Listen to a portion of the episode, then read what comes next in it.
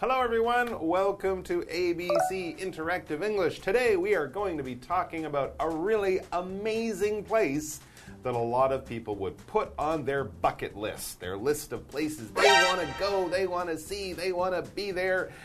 And I don't know if I really want to go there. I think it looks interesting, but I do know I like saying its name. Okay, okay, say it. Uluru. Uluru. Uluru. It sounds very um, native. Just a nice, nice sound to make with your mouth. Uluru. Uluru. This is in Australia, a place that I actually have never been before. I love Australia. I'm guessing you've been to I Australia. love Australia. There you go. It's so beautiful. The people are amazing. They look great. The nature is amazing. The mountains are beautiful. The food is awesome. The people are pretty. There's so much to do in Australia. But I think actually Australia is probably a bit underrated. It's maybe not one of the top places people want to visit, but I really love it.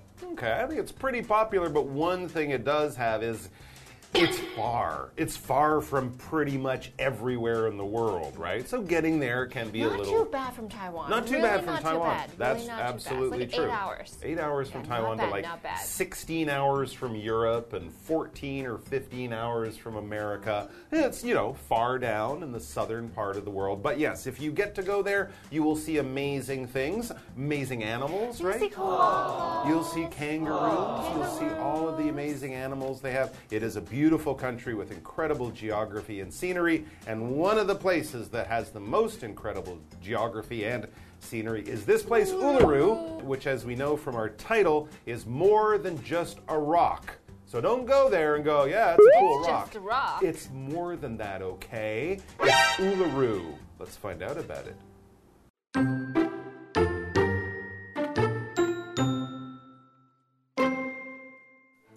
Of Australia's most famous landmarks is Uluru. It's a giant rock in the middle of the country. It's rich in culture, history, and magic.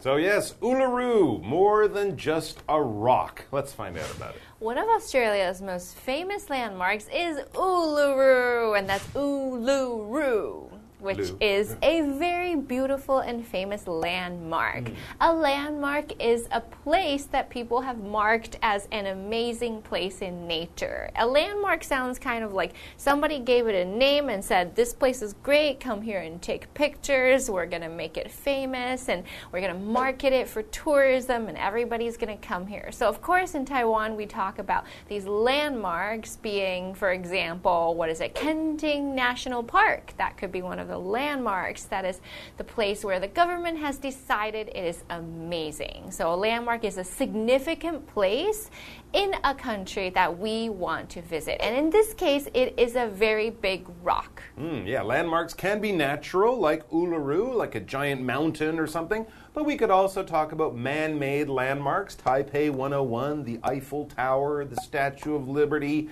the kind of thing that if you go to that place as a tourist, you will definitely want to see it, probably take a picture of it, you know, that kind of thing. And also, I think if you just see the landmark, you know what place that is. Right? Even if you've never been there. If if you look at 101, if you, you know you're in Taipei. tower that's like this, you go, oh, that's Pisa, Pisa. that's Italy, it's a famous landmark. I've never been there, but I've seen it a thousand times. So there you go. Uluru is a beautiful, amazing landmark in the middle of Australia. As it says, it's a giant rock in the middle of the country. Now that kind of doesn't really do it service. It's it's an amazingly large rock in a very flat part of the land, and it's also an incredible color, which I think is part of the reason it's been so important for the Aboriginal people. As it says, it's rich in culture, history, and magic. So it is much more than just a rock. I think another thing we can mention here is that only recently have people started to call it Uluru exclusively. It used to be called Ayers Rock named after the uh, English explorer, probably, who first found it or something like that. But Uluru is the native Aboriginal people of Australia, the native people's name for it, which is why today we call it Uluru. But, you know, if you read an older book or something, you might see it called Ayers Rock. But either way, this is an amazing place, an incredible landmark.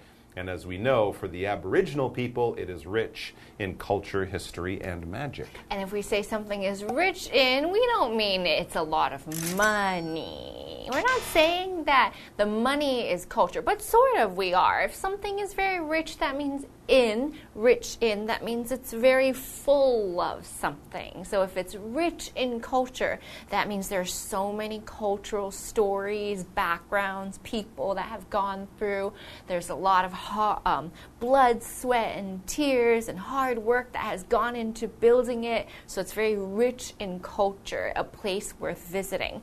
If it's rich in history, that means that the generations that have come are so important to this place and anything can be really rich in if it's abundant or has a lot of. And if it's rich in magic, we might mean that some amazing things have happened there that are unexplainable. Yeah, basically, magic are things that occur that you can't normally explain with science. Exactly. They seem to have some special, unnatural power behind them. Often, when we think of magic, we think of magic tricks magician. that a magician might do, cutting a lady in half, making something disappear you know, that kind of thing. But of course, a lot of old traditions, old culture, old fairy tales and stories that come from hundreds or thousands of years ago also have stories of magic. Harry Potter uses magic, Gandalf uses magic, and yes, a lot of fairy tales and old stories. Maybe not you can't you can't really prove them with science, but still incredible things happen. We don't know why. It must be magic. All right, let's take a break and then we'll be back to learn more about the magic of Uluru.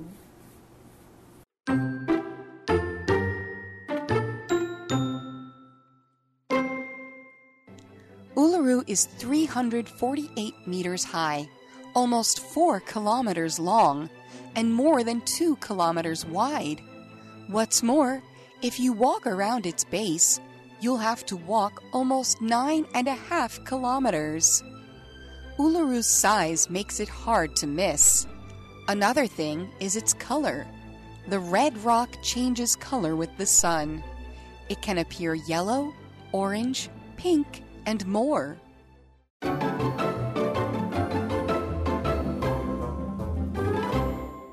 Okay, so let's find out some amazing statistics, some real facts about Uluru.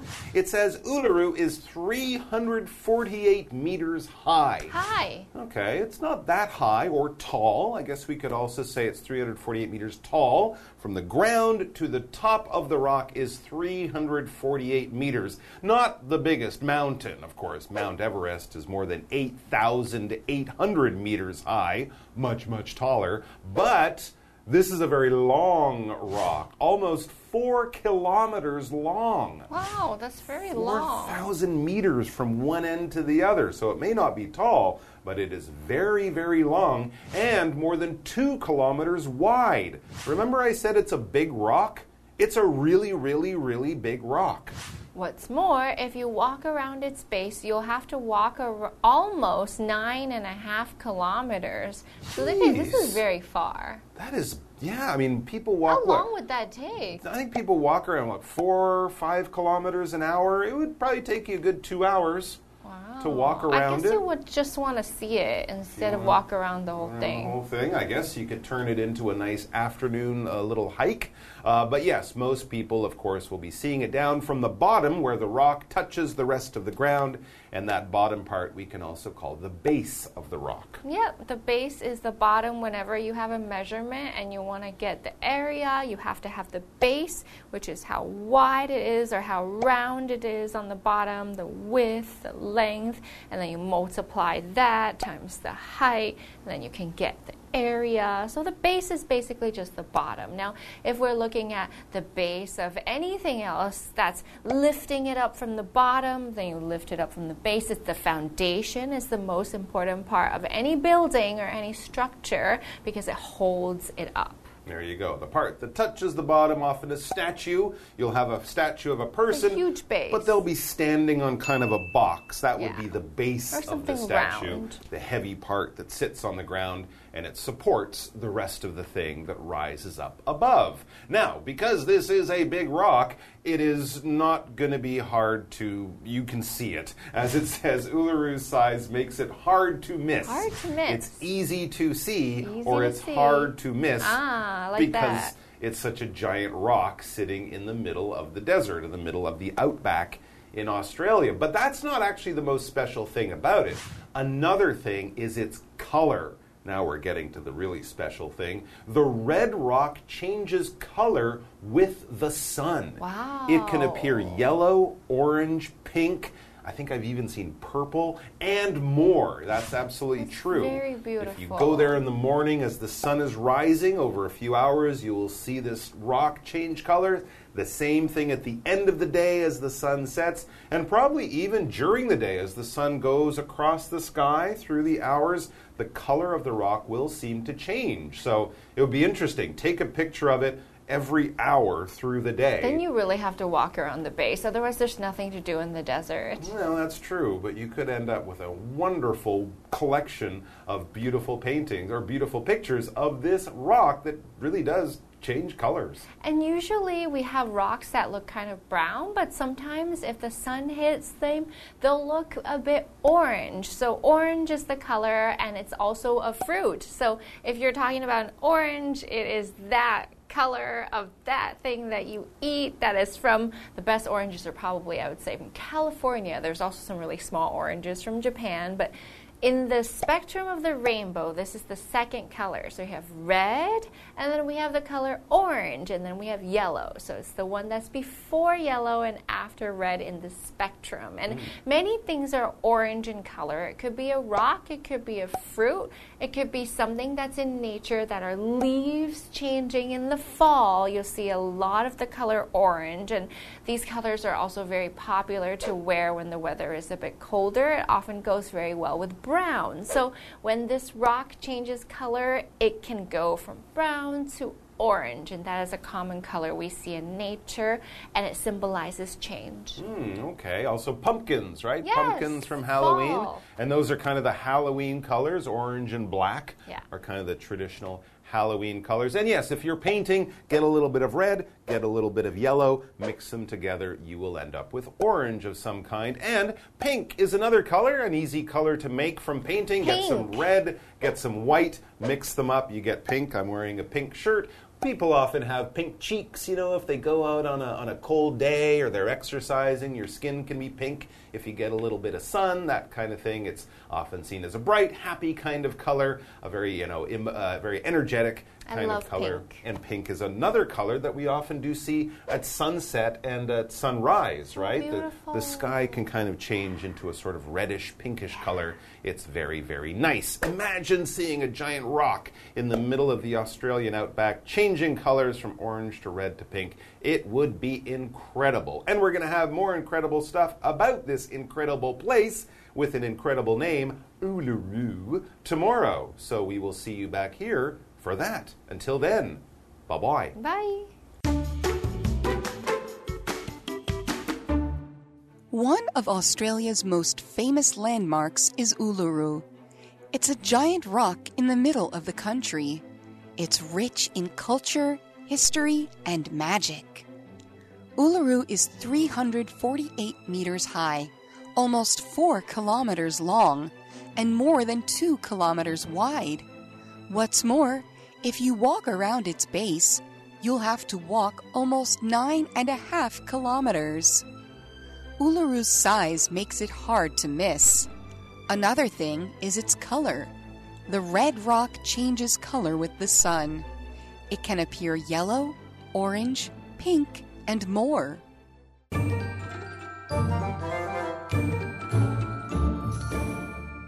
Hello, I'm Tina。我们来看这课的重点单字。第一个，magic，magic 名词，魔力、魔法。The man used magic to open the door。那位男子用魔法打开这扇门。下一个单字，base，base 名词，底部。There's a door at the base of the lighthouse。这座灯塔的底部有一扇门。Lighthouse 就是灯塔。下一个单字，orange，orange。 形容词，橘色的。Claire is wearing an orange dress today. Claire 今天穿了一件橘色的洋装。下一个单词 pink，pink 形容词，粉红色的。The girl's pencil case is pink。这个小女孩的铅笔盒是粉红色的。接着我们来看重点文法。第一个，A is rich in B，A 富含充满 B。Rich 指的是富含的，有很多的，它的后面加上 in，再接受词。我们来看看这个例句：The country is rich in minerals。这个国家含有丰富的矿产。Mineral 指的就是矿产。下一个文法，What's more？而且再者，这是一个副词片语。我们来看看这个例句：I brought you lunch. What's more? I made it myself. 下一个文法，nine and a half kilometers，九点五公里。nine and a half 加名词表示九点五什么东西，half 是一半的二分之一的意思。其他的数字以此类推，比如说三点五什么东西，就是 three and a half 加上名词。我们来看看这个例句：I finished my homework in two and a half hours。我在两个半小时内完成了我的作业。以上就是这一课的重点单词跟文法，我们下一课再见喽，拜拜。Wanjing EUN has a wide collection of artwork. The owner collects many valuable wood sculptures, jadeware, stone carvings, and antique furniture. They're shown in the park as well as in two exhibition galleries. The park has several large pieces of green jade on display. They're actually Fengtian jade from Hualien, Fengtian jade looks like glass. It was once famous around the world. In the back of the park are two exhibition galleries. The first one visitors see is the Golden Zitanga. It looks like an ancient palace the gallery is made with high quality cedar and Taiwan cypress. As soon as you walk in, you can smell the nice wood. The large wooden furniture inside is mostly made with sandalwood that is over a thousand years old. The second exhibition gallery shows the owner's private collection. It includes jade bracelets, bloodstone, and Yixing clay teapots. There is also an amber wood table. The wood material has a history of over 35,000 years. The exhibition gallery is like a small museum.